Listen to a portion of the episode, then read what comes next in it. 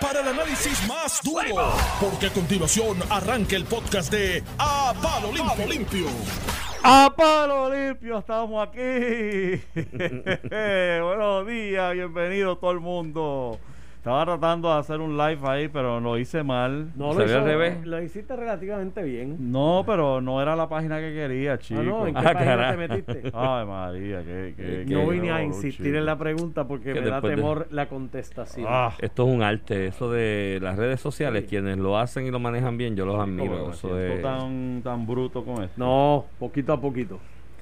Miren, sabe, chicos, Cuéntamelo todo. ¿Qué está ustedes, pasando en Puerto Rico? ustedes que saben un- bastante de no me- política. Ya empezaste mal. No, pero que- oriéntenme. Lo que... Yo acabo de entrevistar a Edgardo Cruz Vélez, que presentó su candidatura por nominación directa. Ajá. Y había ganado la noche. Bueno, él tiene sobre 2.200, 300 y pico de votos. Él presume que la mayoría son de él. El candidato, que son como una ventaja, es poco más de 100 votos sobre el que llegó segundo, que es el candidato del. Partido Popular. Sin embargo, la comisión certifica al candidato del Partido Popular porque el candidato del Partido Popular, el del PNP y el del PIB, eran los candidatos oficiales. Entonces lo certifican y ya este candidato está buscando eh, hacer una transición cuando aparentemente no es el candidato electo, que es el otro. Claro, hay que esperar al escrutinio, pero el escrutinio, como hay que empezarlo en orden, precinto 1, precinto 2, precinto 3, en lo que llegan a Guánica, van a pasar con suerte, si son eficientes, que no lo han sido hasta ahora, porque el escrutinio no acaba de arrancar, están, llevan ya 10 días de atraso. Va a tomarse tres semanas. Sí, para el 20 de diciembre. Porque esos lugares donde ya saben que hay un recuento pintadito, no lo saltan y le dan prioridad y tienen que, que- que esperar por el dichoso eh, escrutinio? Pues fíjate, no te tengo una contestación a eso y sería lo, lo ideal. Donde tienes recuento y O donde tienes situaciones como esta, pues lo hace. Pues tú tienes culebra que el ganador está por dos votos y me dice ayer, no, no, pero yo aumenté mi ventaja en una entrevista. Sí, ¿cuánto tiene ahora? Tengo cinco. Qué bien. El de Aguadilla está ganando por Ese es 75. un aumento de más de un 100%. Sí, bueno, tú sabes, pero bueno, el de Aguadilla está ganando por 75 votos y ahí en Guánica tenemos, pues dale prioridad a esos tres pueblos y sale de esa duda. Ahí, de verdad, de verdad, que hace todo el sentido del mundo y es lo más lógico. y Yo no creo que afecte en nada. De hecho, no, solo prioridad, sino que allí donde, donde la ley dispone que habrá un descuento por la ventaja que hay, digo, digo un, recuento, descuento. no eh, descuento, yo descuento. pensé que, es que te daban descuento. si pierden por poco, te daban un descuento. Allá con las ventas navideñas. sí, está pensando en el Black Sí, es Friday. estaba, estaba en Black Friday.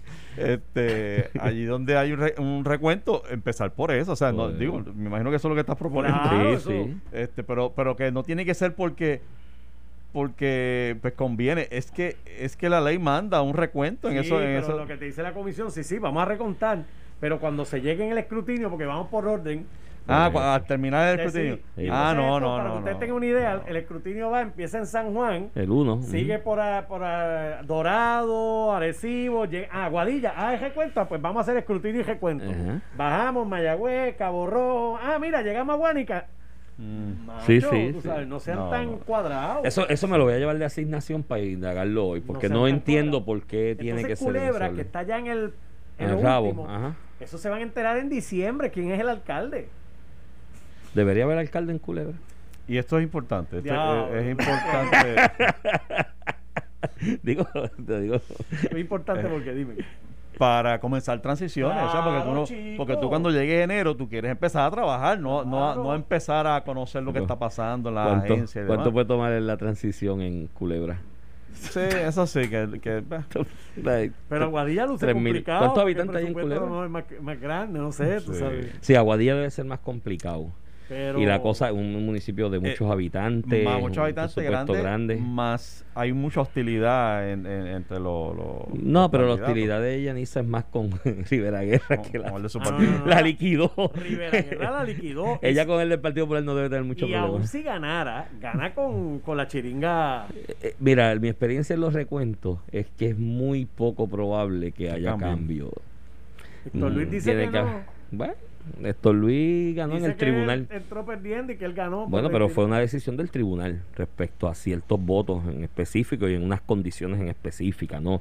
Eh, yo te hice la anécdota aquí al aire o con, o con Joey en algún momento de Aguas Buenas, una vez que corrieron dos hermanos, uno en contra del otro, Budelio y Goyito, sí, le decían el hermano, y se decidió por un voto en el tribunal.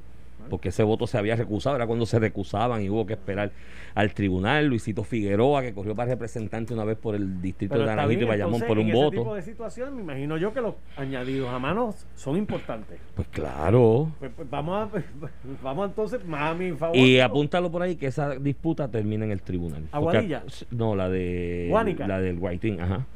Porque acuérdate que hay unas especificaciones en el código electoral nuevo de cómo es el writing, que casi tienes que poner el número de seguro social del candidato. O sea que si puso Vélez, Eh, es Carlos Cruz Vélez y puso Vélez, no, eh, es Vélez y si, y si era don Emilio Vélez. el- Por eso, ve, apúntalo Digo, por ahí, que esa termina en el tribunal. Porque yo sé que ustedes, digo, no los menosprecio, ¿no? Pero los abogados ese es el expertise, ¿no? Tú también tienes sueño. Crear control. Estoy cansado. ¿Por estoy dónde estaban ustedes dos anoche? no, él andaba por su lado, yo por el mío. Sí, Andábamos llegaron con sueño aquí. Juntos. Usted tarde. ¿Sabes lo que yo estaba viendo? No tengo idea, no estaba en tu casa. El, Ah. el Gambito de la Reina. Oye, me dicen ¿Qué que es está buena esa serie. Es una serie de. el Netflix. gambito de la reina. De- No voy a No, tiene que ver con gamberro ni nada de que sea la palabra de este. Eh, es, es una jugada, es una jugada del ajedrez. Y entonces es una serie basada en este personaje que es una jugadora de ajedrez y todo Mm, pero dicen Este, que está muy buena, no la he visto. Está buenísima, buenísima. Pero entonces uno se envuelve con el próximo, el próximo, el próximo. Cuando viene a ver, te dan las 2 Yo de la estoy, mañana. yo está- estoy viendo, yo estoy viendo eh, Ongoing, de la que está en HBO. Eh, sale Yo un episodio una los domingos estrategia. y sale ¿Cuál, un cuál? puertorriqueño Ongoing. Yo hice una estrategia en Netflix. Mm, Me fui al menú y puse películas. mm. Y no me salgo de ahí. Sí, porque las series te envicias y Ah, pierdes sí, tiempo, porque sí. entonces quieres ver el otro y el otro. Entonces yo no Sí, sé sí. cómo una serie. Y si me sale, qué sé yo, como hay una que veían los hijos míos que tiene 15 seasons. Sí. No, muchachos, Sí. eso es. Así que voy a película y me garantizo. Sí, sí, una que hora. Solamente va a consumir una hora, hora y media, o en el Sí. peor de los casos, dos horas. Pues yo, Y te programan. yo estoy viendo esa de HBO que sale este muchacho Ismael Cruz Córdoba, que es de lo, es el futuro Oscar Boricua. Sale ahí con gente como Nicole Kidman, Hugh Grant, Peter. Sutherland, ¿sabes? Bueno, Perdónenme ustedes por. Mira, este, ¿y Por qué ha pasado? Creo que no hay bono o no hay bono, Normando. Bueno Yo te aseguro a ti que el bono lo van a pagar. en el gobierno. Eh, Por lo menos lo Centro Unido. Detallista dice que el 40% de los pequeños Sí. comerciantes no lo va a pagar. No, pero en el gobierno, muchachos, mejor, mejor dejan de comprar tres neveras de las que Son- hacen falta para almacenar las 23 vacunas. millones, eso no luce como un reto grande, ¿no? No, 23 para completar los 67. Siempre que hay que- parecen, chicos, pero, pero a mí ya esta- estas discusiones ahí es que me, me, me, me jaltan, mano. ¿Por porque, qué? porque, mira, yo hace, hace un año atrás tuve el atrevimiento cuando estaba, porque todas las navidades, siempre que se acercan las navidades, estamos en la misma discusión esta de que no aparecen los chavos, que si no hay chavos, que si hay chavos, que si consigo, que si no consigo. Eh, y yo planteé en un momento dado, ¿por qué no, por qué no recesamos el asunto del bono de Navidad mientras estamos en quiebra? ¿Para qué fue eso? Porque Ahí me cayeron los insultos, De los- don Luis Ferrer jamás va a hacer eso. Muchachos, pero, pero los No, insultos. ni el de Muñoz tampoco. Los insultos más horribles que tú te puedes imaginar en las redes y cuando la gobernadora osó nombrarme para, para lo de la, la Secretaría de Asuntos Públicos, la primera periodista que me confrontó fue con esa pregunta. Sí, porque la llamaron. le ¿Usted va a insistir en que los empleados públicos no tengan bono?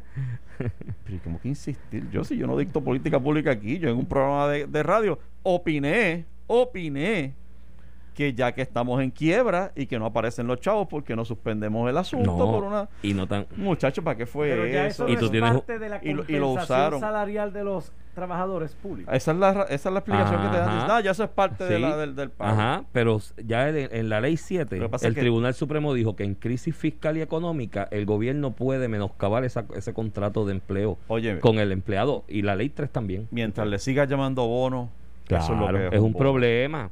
Es un Es un, bono problema porque de estás, Navidad, En, es- estás en quiebra. Estás en quiebra, es lo que Digo, ¿verdad? Buscando ideas. No, estoy, no estoy planteándolo como que debe ocurrir, pero, Tú pero tienes, tú tienes una junta ahora que la juez hoy le está torciendo el brazo para que vaya a Dallas a negociar con los acreedores, con los bonistas. ¿Cómo esa gente en la junta se sienta con Mr. Jemerson, que es acreedor, que es bonista, que no cobra un peso del 2014 y que en el presupuesto hay una partida que se llama bono un regalo porque es Navidad. Ah, eso, eso no cabe en la cabeza del acreedor, del bonista, ¿me entiendes? Eh, chévere además, cuando estás bollante. Pero si estás en quiebra y no puedes pagarle ni a los. Oye, llevamos cuatro años sin pagarle a los suplidores, sin pagarle a los bonistas, sin pagarle a un montón de gente. Pero el bono tiene que aparecer porque esto es Mm. patria o muerte. Entonces, pues yo, Ah. entonces, digo, y qué chévere, hermano, qué chévere que todo el mundo coja ¿Por cuánto bono y que haga lo que le dé la gana. Yo, como no llega a lo cojo. 87 millones la partida total del Pero, gobierno. ¿cuántos son? ¿600? No, lo, dólares? lo, lo regularon a 600 porque eso era otra cosa. Hace años atrás era un desmadre. En, en unas eran mil y pico, en otras dos mil, en otras tres mil, en otras 500, en otras 600. Ahora lo alinearon en 600, pero son 87 millones. Entonces, además de esto, no es suficiente bono que tú hayas estado en tu casa desde marzo hasta junio sin dar un tajo y hayas cobrado. Eso No, es un no, estaban bonazo. trabajando virtualmente. Pero mira, es virtual, si aquí virtual empezaron en julio y, la- y, y todo el mundo estaba a me- a medio pocillo. Mira, el- en, el, en el sector privado, porque esto hay que llevarlo, ¿verdad? Eh, que Este, eh, en el sector privado, el patrono que no puede, porque la cosa no le fue bien, hace una solicitud, la presenta en el Departamento del Trabajo y se le exime de pagarla. Y ya. Pero el, el gobierno no puede hacer eso. De- jamás puede presentar una solicitud de, de que, ah, yo, yo te digo la verdad, no, no. eh, y, y- y sigue la misma. pagar el momento es ahora. Pues claro. Porque si Sí, esperan porque ya- el año antes de las elecciones, se lo lleva Pateco. No, no, muchachos. Deben el- enviar, deben enviar el mensaje y no pagarlo y ir pensando Ah, en algún tipo de retribución. A ver si me pagan mi bono de Navidad este año. ¿Cuánto, ¿De cuánto fue Ah, el tuyo? chacho, este tiene el banco El, virado. tuyo, el, el bono este tiene que El tuyo es por, por profit sharing, ¿es el Sí, tuyo? sí, eso son como no Mm. menos de 60 mil, 40 mil pesos. pues este es 40 un buen momento para no pagarlo y ir pensando en un bono de productividad, donde tú establezcas unas métricas y si el empleado las cumple, pues se le da un- una retribución adicional a base de esas métricas. Pero bueno, eso sería en el mundo ideal. Mira, me escriben empleados públicos, me dicen que no, no debe generalizar, que muchos trabajaron, y es verdad, muchos, muchos empleados trabajaron. Sí, los de salud, Este- seguridad, eso es cierto, pero hay un por ciento sustancial que estuvo en la casa sin trabajar. Y Mira, eso ya, esos ya recibieron su bono.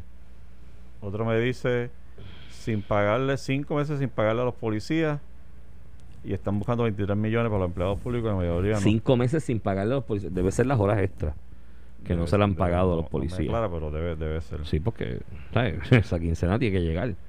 Debe ser que las horas extras no se le han pagado, que se las deben y en la pandemia los policías trabajaron muchas horas extras. Mira, alguien me dice que el asunto del bono de Navidad, este, pues tiene otros, eh, otros beneficios realmente para la, para la economía misma, este, para el país mismo, porque no solo es el empleado que lo recibe, ese va y compra Al cosas, comercio. Este, paga un IBU, es decir, que el gobierno de alguna manera recibe ese ingreso. Pero digo, tú sabes, te lo sacas de un bolsillo, Para meterlo en el otro. te lo sacas de un bolsillo más grande. Para meterlo en el otro. Entonces, eso es el once y pico que llega al gobierno entre municipio y el IBU estatal, pero saca cuenta de cuánto de ese por ciento llega. Mira, cuando pasan la TH el empleado público por ciertas tiendas de departamento, ese, ese dinero pasa automáticamente a una cuenta de banco en Arkansas. Pasa a una cuenta de banco en Wichita. pasa una cuenta de banco en qué sé yo qué otro sitio. Que tampoco es que se quedó aquí. O sea, vamos esos 87 millones que y- pero a la larga es lo que lo que estamos hablando y tú lo señalaste muy bien. Estamos en quiebra. ¿Cómo tú puedes hablarle a los acreedores del país de un bono porque es Navidad? No, no, eso no, no, no Es difícil, yo por lo menos planteo que se debe discutir, chicos, de alguna manera, no sé, pero bueno, Pero nada, yo. ahí están, aparecerán los ochenta y pico Este- millones y el- a lo mejor en febrero o en marzo, cuando venga la vacuna del COVID, nos van a hacer falta cuatro neveras para almacenar las vacunas porque usamos los 87 millones para, el- para un bono. Porque es Navidad y es ja, ja, ja, ja, Santa Claus. Mira, Ivancito, este, el, ¿quién te dice? ¿Alguien te dice Ivancito a ti? Nadie Mi te dice mamá me decía así. Tu madre, ¿verdad que sí? Que suena como así. Ivancito. De vez en cuando, pero no. Y tú ni mirabas. No, no. Pues Ivancito, este, Charlie Delgado levantó ayer la voz de fraude. Ayer, eh, unas expresiones eh, que, que todavía no, uno no acaba de, de entender, pero porque fue una expresión a los fines de que a esta altura él realmente no está convencido de que haya perdido. Y Oye, yo, yo no tengo problemas con la expresión. Déjame, déjame empezar por aquí mejor. Yo, yo no tengo problema con que alguien piense eso, de verdad. Eh, hay un resultado que es suficientemente cerrado y, y hay suficientes irregularidades en torno al proceso electoral como para uno sentirse como que, ¿qué pasó aquí? Tú sabes, e- esa incomodidad yo la puedo entender no solo con Charlie Delgado, con todos los candidatos que hayan perdido, y especialmente en elecciones cerradas, que se sientan que, que aquí hay algo raro, aquí aparecen desaparecen tarjetas, desaparecen maletines, de momento aparecen 120 maletines por acá, de momento que sí 46 mil papeletas por otro lado. Eh, o sea, hay suficientes cosas irregular, irregulares, suficiente desorganización, por usar la palabra que usó el presidente de la Comisión Estatal de Elecciones, como para uno sentirse incómodo con el resultado de la, de la elección si es cerrado. Así que no tengo problema con que un candidato se sienta así. No obstante, eso le pone, le pone el peso a Charlie y a cualquier otro candidato de en los próximos días, no meses, no semanas, en los próximos días aparecer con algún tipo de, de argumento elaborado, sostenido, con alguna evidencia que pueda reforzar y sostener ese, ese, esa, esa imputación de, de- de fraude.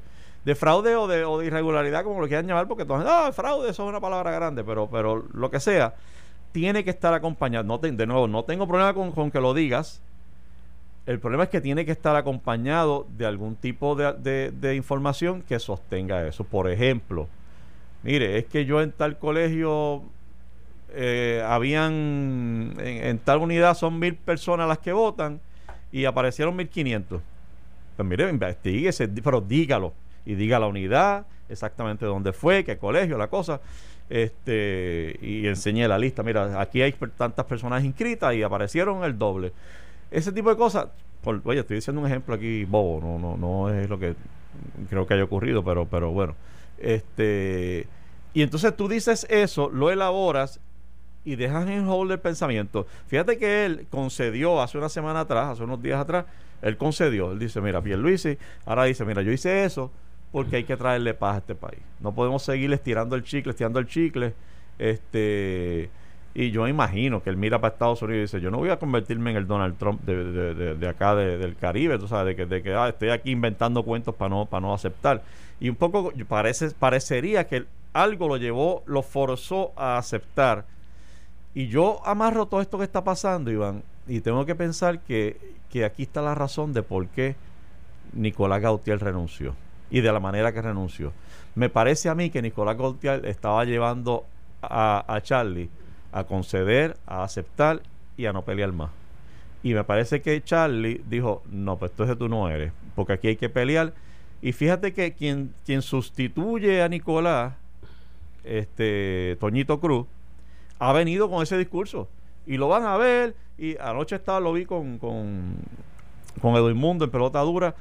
Y, y entonces tú miras para allá y tú, tú no sabes ni qué pensar al final del camino. Bueno, el mismo Alex y, y- y Yolanda y Ferdinand se quedaron como que, ya no entiendo nada, no entendemos nada porque están empiezan ellos dos a pelear. No, porque hay 20 papeletas aquí, hay 400 acá, hay 8000 acá. bla, bla, bla. Entonces empiezas a contrarrestarse uno con el otro y tú dices, ¿y a quién le creo? Por eso yo tampoco creo, y, y creo que está mal, que nosotros o, o la gente en la calle ande diciendo, ah, no hay evidencia de tal cosa, que se deje de dar... O sea, o sea, deja, que la, deja que la gente haga el señalamiento que tenga que hacer y lo resuelva. Pero de nuevo, tiene que, tiene que estar... En los próximos días tiene que haber información adicional. No puede mantenerse hasta diciembre, hasta enero, con que estoy buscando, estoy buscando, estoy buscando. Ya mismo aparece, porque entonces pierde toda credibilidad.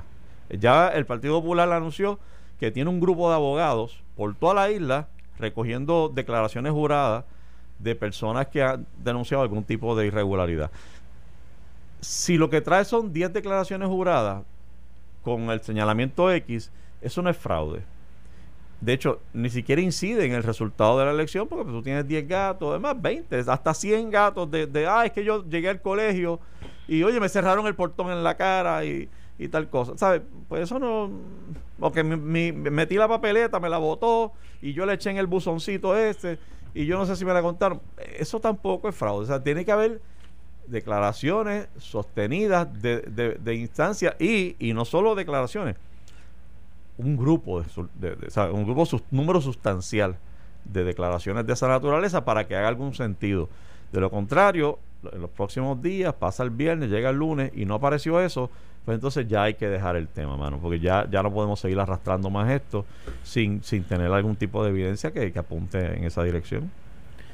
Mira, eso tiene varios ángulos. Yo lo primero voy a tratar de explicarle este ángulo con una con un ejemplo, con algo que pasó y esto es de la vida real, esto no, me lo estoy inventando.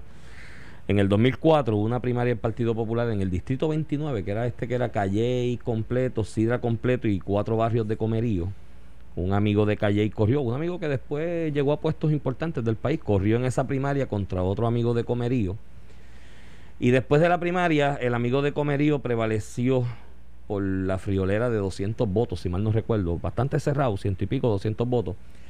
Me encuentro al amigo de Calley en Sidra, que Calle corrió el completo y Sidra completo con él, y me dice, ah, me robaron las primarias en tu pueblo, en Comerío. Porque allí apareció gente votando y yo le dije, fíjate, tu planteamiento tiene algo de razón. Porque yo vi dos unidades electorales, dos escuelas, que de ordinario, en una elección general, votaban 600 populares. En una elección general. Y en esa primaria aparecieron votando 700. Y o sea, a mí no me hacía sentido porque en, el, en primaria votaban 200 y pico 300. Y dije, tienes razón, y perdiste por 200, ahí se te pudo haber ido la primaria. Pero ¿sabes qué? Si tú no te organizaste para tener la cantidad de funcionarios suficientes y tener tu equipo electoral engranado para que te velaran esos votos, incluyendo en esas unidades de comerío, no te merecías ganar gallo. ¿Sabes? No te merecías ganar, porque lo primero que tú haces cuando radicas una candidatura es montar tu equipo electoral y buscar el financiamiento para la misma. De hecho, lo empiezas a hacer desde antes. Así que mire, mi hermano, ese sistema allí está fundamentado en que todos se velan los unos a los otros. Y el que venga ahora a decir que hay unas irregularidades que sabrá Dios me las tumbaron, porque esa es la inferencia. Hubo un fraude para tumbarme la elección a mí teniendo en cuenta que tú tuviste la oportunidad de tener la misma participación, los mismos ojos y el mismo control que los demás, pues mira, mi pana, no te merecías ganar. Porque si fallaste en eso, no te mereces gobernar el país o no, no, pero, pero, pero, no puedo justificar, y no sé si es lo que estás diciendo, justificar el que me hagas trampa porque yo no tengo los, los funcionarios voluntarios allí. No, no, no es justificar el que me hagas trampa ¿Sabes? Ahí hay un código electoral que el que cometió fraude va preso porque impone penas punitivas de cárcel. O sea, si tú tienes información que una persona, esas declaraciones juradas que tú dices, si no es un número sustancial, no, no, no. Una declaración jurada, una, una, que demuestre que persona X o persona Y cometió fraude, que vaya preso esa persona. Correcto. eso no, eso, el código electoral prevé para eso. Ahora, venir a llorar que hubo esta gran conspiración y esta gran concordancia para un fraude masivo. Ojo yo con no, eso. yo no he escuchado que hayan dicho, eso. Sí, pero eso es lo que están insinuando. Las de Charlie no fue de que de que hay un gran, una, sí, gran pero eso es lo que están insinuando. no, no, lo que está diciendo es, y es claro, es claro, está diciendo, mira, eh, hay suficientes irregularidades como para yo a esta altura no sentir ni, ni, ni no saber ni si gané o perdí, porque de verdad que... Eso es, eso es la otra vertiente que te quería explicar. Pero yo creo que es válido, chicos, que, que pues mande a su, a su ejército de abogados... y meta preso y meta preso al que cometió fraude. No, pero más que meter preso es, es determinar si realmente hubo eso que tú estás diciendo, eso de que de que hubo una gran conspiración, solo lo puedes saber buscando la evidencia. Pero, ¿cuál es pero si no está pues entonces también tienes que decir. Pero ¿cuál es el propósito de buscar esa evidencia? Meter preso a alguien, porque lo que establece el código electoral es meter preso a alguien por eh, eso. eso. Es una ¿O qué vas a hacer? ¿Cancelar las elecciones y, vamos a hacerlas de nuevo en enero? Eso es una consecuencia incidental de ese ejercicio, pero el, el, el, propósito es conocer la voluntad del pueblo y saber si realmente el resultado que se informó la noche de las elecciones es el, es el verdadero. La, la, la expresión de Charlie Delgado ayer es una irresponsabilidad. ¿Tú crees? De parte de él, que lo que busca es ¿Por mantenerse vigente políticamente para decir yo no perdí, me las robaron. Esto es lo que hay aquí, mi hermano. Allí esto tiene que cuadrar al chavo con lo que está en la. Vamos a una pausa y volvemos con eso y más. No se vayan. Estás escuchando el podcast de A Palo Limpio de Noti1630. de regreso, amigos, a Palo Limpio Noti1630. Hoy es martes 17 de noviembre. Yo soy José Sánchez Acosta. Aquí está Iván Rivera.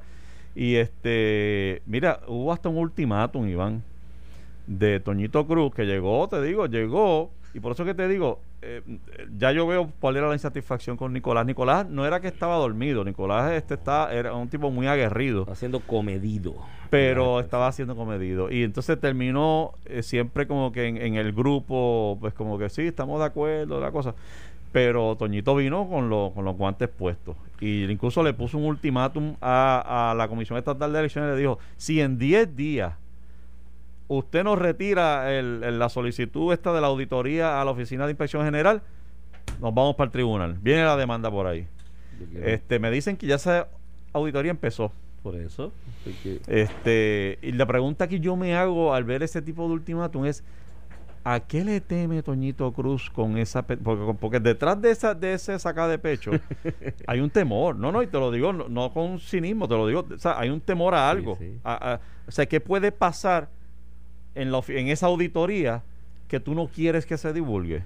Digo, yo puedo entender el, el argumento que creo que lo esbozó el de Victoria Ciudadana, que dice, lo que pasa es que eso es una agencia del gobierno. Yo no quiero al gobierno eh, de turno auditando la elección donde ganó el gobierno de turno. Pero, ¿qué le, qué le quita la auditoría al proceso? Por eso, eso, eso es lo que me rompe la cabeza. Claro, y, y, sin- y hay que mencionar, la auditoría es para la- las solicitudes de- del voto adelantado. No es no tiene que ver nada Porque con el debe- escrutinio. Y es lo lógico porque debe cuadrar la cantidad de voto adelantado que entró con la cantidad de papeletas que se reputan de voto adelantado, ¿no?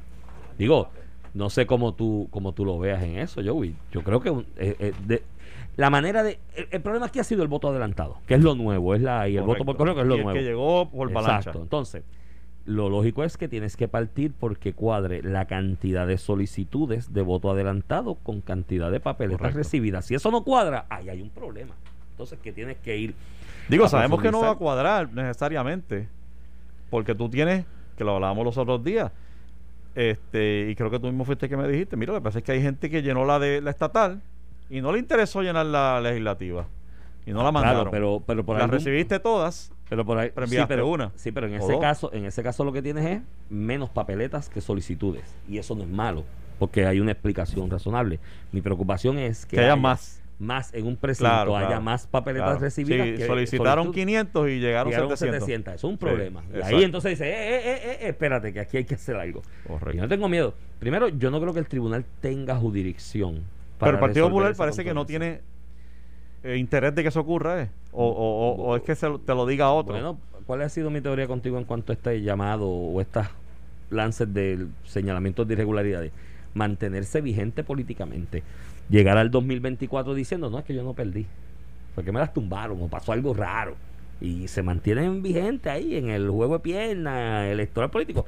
Ya Rafael lo hizo en el 80 y le funcionó. Y yo creo que hay gente apostando a eso. Y si la auditoría dice que eso cuadra, ¿no? O que por lo menos hay más solicitudes que papeletas recibidas, pues se acalla el argumento del fraude de alguna manera. Entonces hay que tratar de... Ujú. ¿Entiendes? Eh, yo y Toñito lo que dice, sí, llegó más aguerrido, es obvio.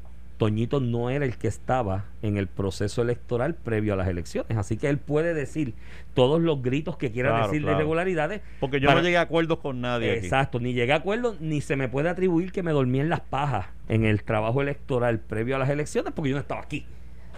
Que es lo que le podrían atribuir a Nicolás. No, Nicolás tenía que ser comedido porque le iban a decir, pero tú estabas aquí, ¿qué hiciste? ¿Qué tú has hecho que te las dejaste pasar Claro, por claro, el centro del plato? exacto. Eh, y Nicolás no podía, y ninguno de los comisionados puede. Eh, Toñito, pues, este, llegó ahora y dice, olvídate, aquí esto fue un de- a la larga no fui yo. Tú sabes.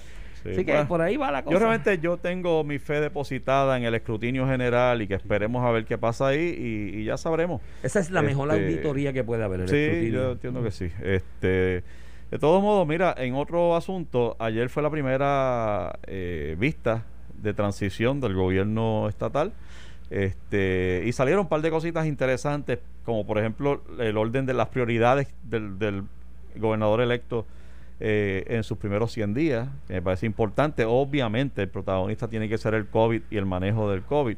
Yo le añadiría, y, y no estoy diciendo con ello que no, que no está en la agenda del gobernador electo, pero este eh, es, es la logística con relación a la, a la vacuna.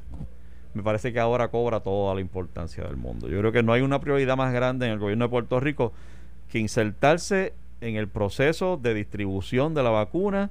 Esa logística me parece que es eh, eh, complicada, es compleja, es extensa y se nos va la vida ahí. Está delegada a la Guardia Nacional inicialmente ya con coordinación con el Pentágono y demás, ¿no? Esto está coordinado a nivel federal inicialmente, pero el gobierno tiene que tomar unas acciones y te mencionaba ahorita las neveras para almacenar este tipo de, de vacunas, porque no es una nevera cualquiera, esto no es que coge una nevera allí de la mueblería y le echa 80 grados por eso. eh, por debajo de ahora mismo ahora mismo va a haber una demanda a nivel mundial de ese tipo de equipo altísima. Pues mira no hagas como con las pruebas no esperes a marzo cuando salga la vacuna para comprar la bendita nevera. Arranca el mercado y encarga las neveras desde ya a un estimado de cuántas vas a necesitar, porque sabes la población y las vacunas que vas a requerir almacenar y refrigerar, y comprarlas desde ya. Así cuando llega marzo, llega abril la vacuna, que Dios quiere y llegue en esa época, tienes las neveras. y no estamos corriendo, ay, es que no hay nevera, vamos a hacer una venta de emergencia de 30 millones para comprar nevera. Llévate a Juan Maldonado. Llévate a Juan, que, que debe tener un contacto en Australia. Oye, aparece y vuelve, a sentarse en la mesa de también. Eh, pues mira, vamos a hacerlo desde ya. No hay que esperar ni que juramente el nuevo. Mira, en ese proceso de transición, mira, eh, servicios generales, me imagino que es el que va a comprar eso, subastar eso. Ve moviéndote esta vaina porque las necesitamos. Aquí no las hay en masa, no tenemos una vacunación. Pero yo, yo digo, parece lógico, pero, pero de verdad me alegró mucho escuchar que la prioridad del gobernador electo es esa. Esa es la prioridad. Este, no debe haber otra, no hay otra forma. Y entonces obviamente le añade ahí la situación de la reconstrucción del país, con los fondos que hay por ahí todavía aprobados. Y, y más importante también, la educación. ¿Qué va a pasar con la educación de Puerto Rico? Por cierto, y ayer se me olvidó mencionarlo, pero tengo que recomendarlo, aunque sea tarde, este, la columna que escribiste en el vocero ayer, que fue publicada ayer, me pareció extraordinaria porque la, la, haces en torno a la figura de esta maestra, Frances, Sánchez, que hizo un vídeo que se convirtió en viral y que, y que fue extraordinario, donde ella, muy emocionada, eh, hace una denuncia, más allá de, de, lo que pasa en el semestre, es una denuncia de que no tenemos, hay un estudiantado que no está interesado en estudiar, que no le interesa conocer, aprender, disfrutar de la escuela como, como, como era en el pasado, por supuesto. Y unos padres y unos padres totalmente desvinculados. Te felicito por esa columna, búsquenla. Este, en el vocero, en el vocero.com. Sí, ah, está digital. Este, Se llama Educación versus Adversidad, eh, las lecciones que de francés. Y yo creo que, que no hay una prioridad más grande ahora mismo en el gobierno que, además de bregar con el COVID, y enlazado con eso, es cómo volvemos a enderezar el sistema de educación pública, cómo volvemos a algún grado de normalidad, porque el estudiante está desmotivado, Iván. Bueno, tienes un grupo de estudiantes de primaria ahora mismo que deben tener arrastrando una deficiencia enorme. Huracán María, perdiste tres meses o cuatro. Pasó el huracán María, vino, vinieron los terremotos al año y medio del huracán María. Ahí perdieron un semestre, un sector, especialmente en el área suroeste del país, y otras escuelas que no estaban aptas en el resto del país por los condiciones de esto. Apenas estás recuperándote de los terremotos, ¿no? O eh, haciendo ese inventario de escuelas que están sin poder ofrecer el servicio y viene el COVID. Tú tienes tres casi cuatro años de escuela primaria de esos niños que es vital ese grado. ¿Perdidos o afectados seriamente? No perdidos, perdidos, ¿sabes? Vamos a ser realistas. O sea, esos niños deben estar arrastrando unas deficiencias enormes. Y nosotros que no teníamos deficiencias ya en el sistema. y hago un llamado ahí. Me gusta mucho la iniciativa que presentó ayer Pedro Peluisi de extender el horario hasta las seis de la tarde. En colegios privados se paga por eso adicional, para que esté el, el, niño en la escuela hasta las seis. Esa es la parte que, que es importante definir un poco, es cómo, cómo costeamos eso porque yo, yo no tengo problema con la idea. De hecho, leí mucha gente como que molesta con la idea de extender hasta las 6. Yo no veo cuál es el problema. Eh, Especialmente cuando, oye, eh, tiene tantos beneficios, incluso para un padre que tiene que hacer arreglos de mandar a alguien, mandar al hermano, y si no tengo hermano, tengo que yo dejar de trabajar para ir a buscar al muchacho y arriesgando mi empleo, porque al jefe quizás no le gusta que yo salga todos los días a las 3 a buscar muchachos, y menos traérmelos acá al trabajo. este Así que resuelve unos cuantos problemitas el asunto. Y este, encima de eso, pues, pues tiene, tiene más tiempo el muchacho vinculándose a las actividades de su escuela. Además, pero ¿cómo se paga esto? Perdón, ¿Cómo se paga? O sea, porque ¿quién, se queda? ¿Es el maestro el que se va a quedar con el muchacho allí? Van, van a utilizar maestros retirados porque la cantidad de estudiantes, la- el tipo de programa y dinámica que se da, puedes tener menos maestros para mayor cantidad de estudiantes. Hay fondos federales para eso, que por ahí era que se iban para las tutorías estas. En vez de malgastarlos para que una compañía privada se haga multimillonaria y haya ejecutivos como hizo Lúgaro con salario de 300 mil pesos por manejar el negocio de tutorías, dáselo a esos maestros retirados, que muchos de ellos todavía están en vida productiva profesional y necesitan ese ingreso porque los maestros se van con una pensión de miseria y no tienen seguro social, a diferencia de otros empleados públicos. Y es una muy buena idea, no es, no es suficiente, eso es un, un- un granito de arena, pero hay muchísimas transformaciones que hay que hacer en el sistema educativo y yo te aseguro que si las hacemos mirando más allá de las elecciones, en, el, en, en los próximos 20, 30 años, cuál es el puertorriqueño que vamos a tener, va a ser bueno, va a ser bueno. O sea, la educación es la espina dorsal de cualquier sociedad y aquí le hemos descuidado porque nos hemos ido por las ramas. Tutoría, computadora, tablet, eh, la escuela más bonita, la escuela cara. No, no, no, no, no es eso. Sí, el, Es un el argumento en contra, el contrapeso es que tienes un muchacho que llegó, probablemente llegó a la escuela a las 6, 7 de la mañana y lo tienes hasta las 6 de la tarde allí. Y puede terminar entonces siendo un boomerang, este, como que, ya lo mano, la escuela, todo el día aquí metido, 12 horas metido en la escuela. Eh, puede que no necesariamente sea del agrado. Pero si esa dinámica después de las tres la centras en cosas como arte, como deporte, recreación física, te aseguro que el muchachito no.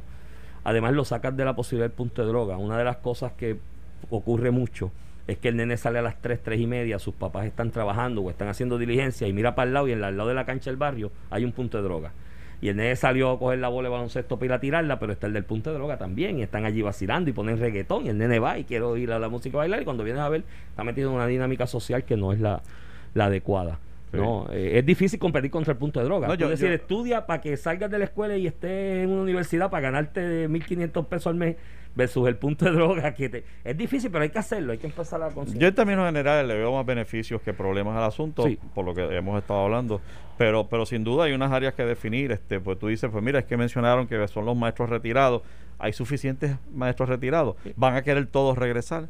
Este, están los fondos ahí. Entiendo, entendemos que sí están los fondos. Sí. Si estás proponiendo es porque ya identificaste algún Sí, tipo de partida para eso.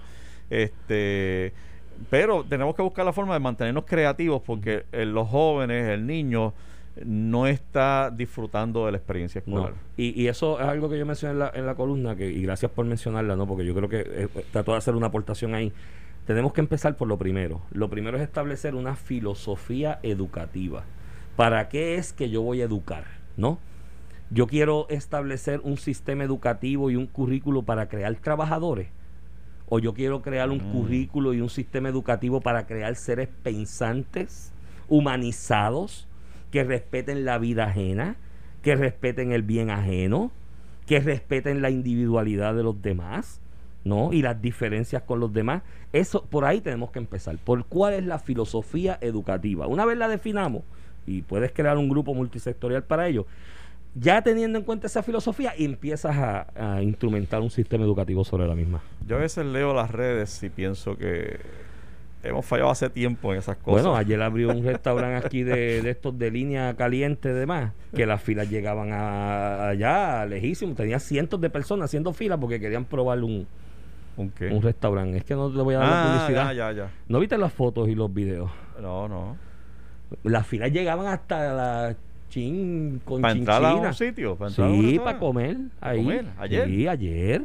¿Y por qué? Yo vi eso y yo dije, pero bueno, no sé, porque el sitio es buenísimo y es barato y comer grandes cantidades por 8 o 9 pesos. Yo lo visito cuando vamos a Orlando. ¿Tú no, no vas cuando vas a Orlando? a Ah. Yo he ido, a mí me encanta. Mi compañera. Inauguró- fue una inauguración. inauguró fue? ayer, creo, Ah, ya, ya. mi ya, compañera ya, me pega el vellón porque cuando vamos a Orlando a visitar su familia, Sí, digo, quiero ir a sí, este sitio sí. a comer. Y me dice, ¿de verdad tú quieres ir a comer? Oye, pero ahí?" eso es medio, medio abierto. Por eso. Tipo bar. Entonces tú ves a la gente El- el- apiñada haciendo la fila porque eso Uy. inauguró y hay que probarlo hoy, el primer día. Pasó aquí con un negocio de donas en el pasado y tú dices, pero ven acá, ¿dónde están las...? Ahí es donde te digo, que es parte de lo que yo... Una sociedad de consumo, donde tú le estás enseñando al nene desde chiquito que entre más tienes el... O sea, tú eres importante porque tienes los tenis nuevos que valen ciento y pico de pesos o tienes el carro deportivo.